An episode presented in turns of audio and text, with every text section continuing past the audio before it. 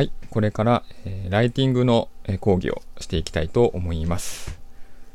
えー、この、え講義では、え5つのぐらいのパートを予定しています。1つ目が、えマインドですね、心構え。え2つ目が、え読みやすい文章とは。3つ目が、えプレライティング、まあ、リサーチみたいな感じですね、えをやりまして、え4つ目がタイトル作り。5つ目が、え細かいテクニック。こんな感じで構成をしていきます。で、えー、まず最初に、マインドですね、心構えから、えー、話していきたいと思うんですが、えー、そもそも今、えー、リュウコがなぜ、えー、メルマガとかブログとかを書いているか、お客様に配信しているかっていう理由なんですが、えー、ここにはですね、まず信頼関係づくりっていう目的があります。まあ、なぜ信頼関係を作れるかっていうと、えー、まあ、ザイアンス効果って言って、えー、接触回数が増えるごとに、え人はこの人信頼できるなというふうに思う、え心理っていうのが、心理学っていうのがあるようなんですね。で、えまあ、サロンワークやってると多い人ではま2週間に1回とか会いますが、えまあそうですね、1ヶ月に1回、2ヶ月に1回の人でも、えー、メルマガとかですね、ブログを配信していることで、えー、最低でも今だと週1回配信してますが、週1回はお客様と接触しているということになるんですね。まあ、そうするとお客様は僕たちに、えー、すごく好意を持つという目的でやっています。まあ、それによって、え、強い、ね、売り込みをしたりしなくても、え、商品とか、えー、提案することができたりとかですね、えー、まあ、いろんなキャンペーン貼った時にですも、えー、反応してくれたりということが起きるわけですね。まあ、ただ、まあ、どんな記事でもいいのかというとやっぱりそういうわけではなく、えー、くだらない記事お客様が読みたいと思えない記事が続くと読んでもらえなくなるのでやはり、えー、どんな記事を書いていくかということが大切になるので、またはどんな読みやすい記事を書いていくかが大切になると思うので、え今回のこういう、え講義をしているというわけです。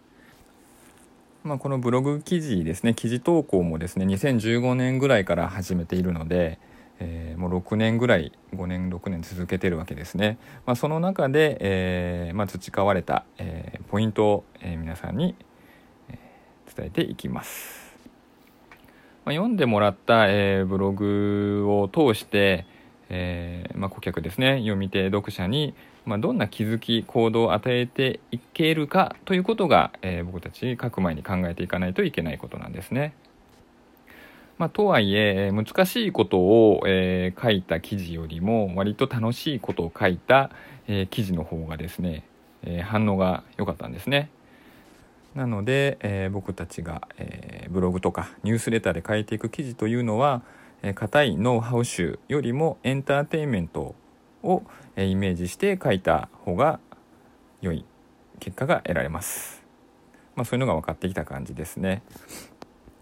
まあ、いつもふざけた記事ではダメなのでたまたまに締めるような、えー、固めな記事も入れますがイメージはエンターテインメントだというふうに思って、えー、これがどれだけお客様にこう役立つんだろうかとか、えー、新しい情報だとかそういうふうに、えー、気負うことなくですねエンターテインメントだと思って書くと、え気楽な気持ちで書くことができます。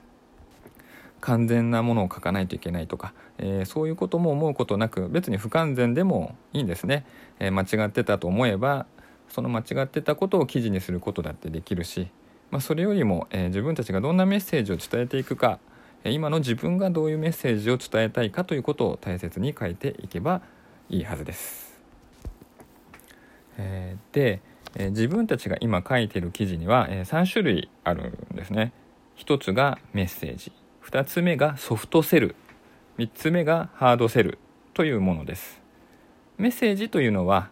えーまあ、先ほど話していたエンターテインメント性が強い、えー、内容ですねこんなことありましたこんなことを気づきましたというようなメッセージが中心とした記事でソフトセルというのが、まあ、セルという言葉が売り込みというものをですね。セールスのセルですね、まあ、自然と何気なく、えー、商品を、えー、お知らせしたり、えー、提案したりするのがソフトセルでハードセルというのは、まあ、セールスレターとも言うんですがもう最初からこれ、え、キャンペーンですよとか売り込みですよっていうのが分かるような記事がハードセルです。でいつも売り込みソフトセルとかハードセルな記事も嫌がられるしかといってメッセージだけでは、えー、お客様にとってですね、えー、読み手にとって刺激がないし、まあ、実際私たちにしても、えーまあ、売り上げにつながりにくいのでこのメッセージと、え、ソフトセルハードセルのバランスが非常に大切です。まあ、だいたいメッセージを5通送ったら1通ぐらいはですね、え、ソフトセルを出すといいかなという感覚で、え、配信をしていってます。よく流子では信頼残高という言葉を使いますね。7つの習慣に出てきますね。で、えー、メッセージというのはその信頼残高を増やす働きがあると。でセルはそれを少し引き出すという、えー、意味合いが思って、えー、投稿してる感じです。なので、まあ、ゆくゆく大きな、えー、キャンペーンやるなっていうのが分かっている時は、えー、ブログ記事とかですね、えー、一切セル系がなくなったりしているように、え、してることもあります。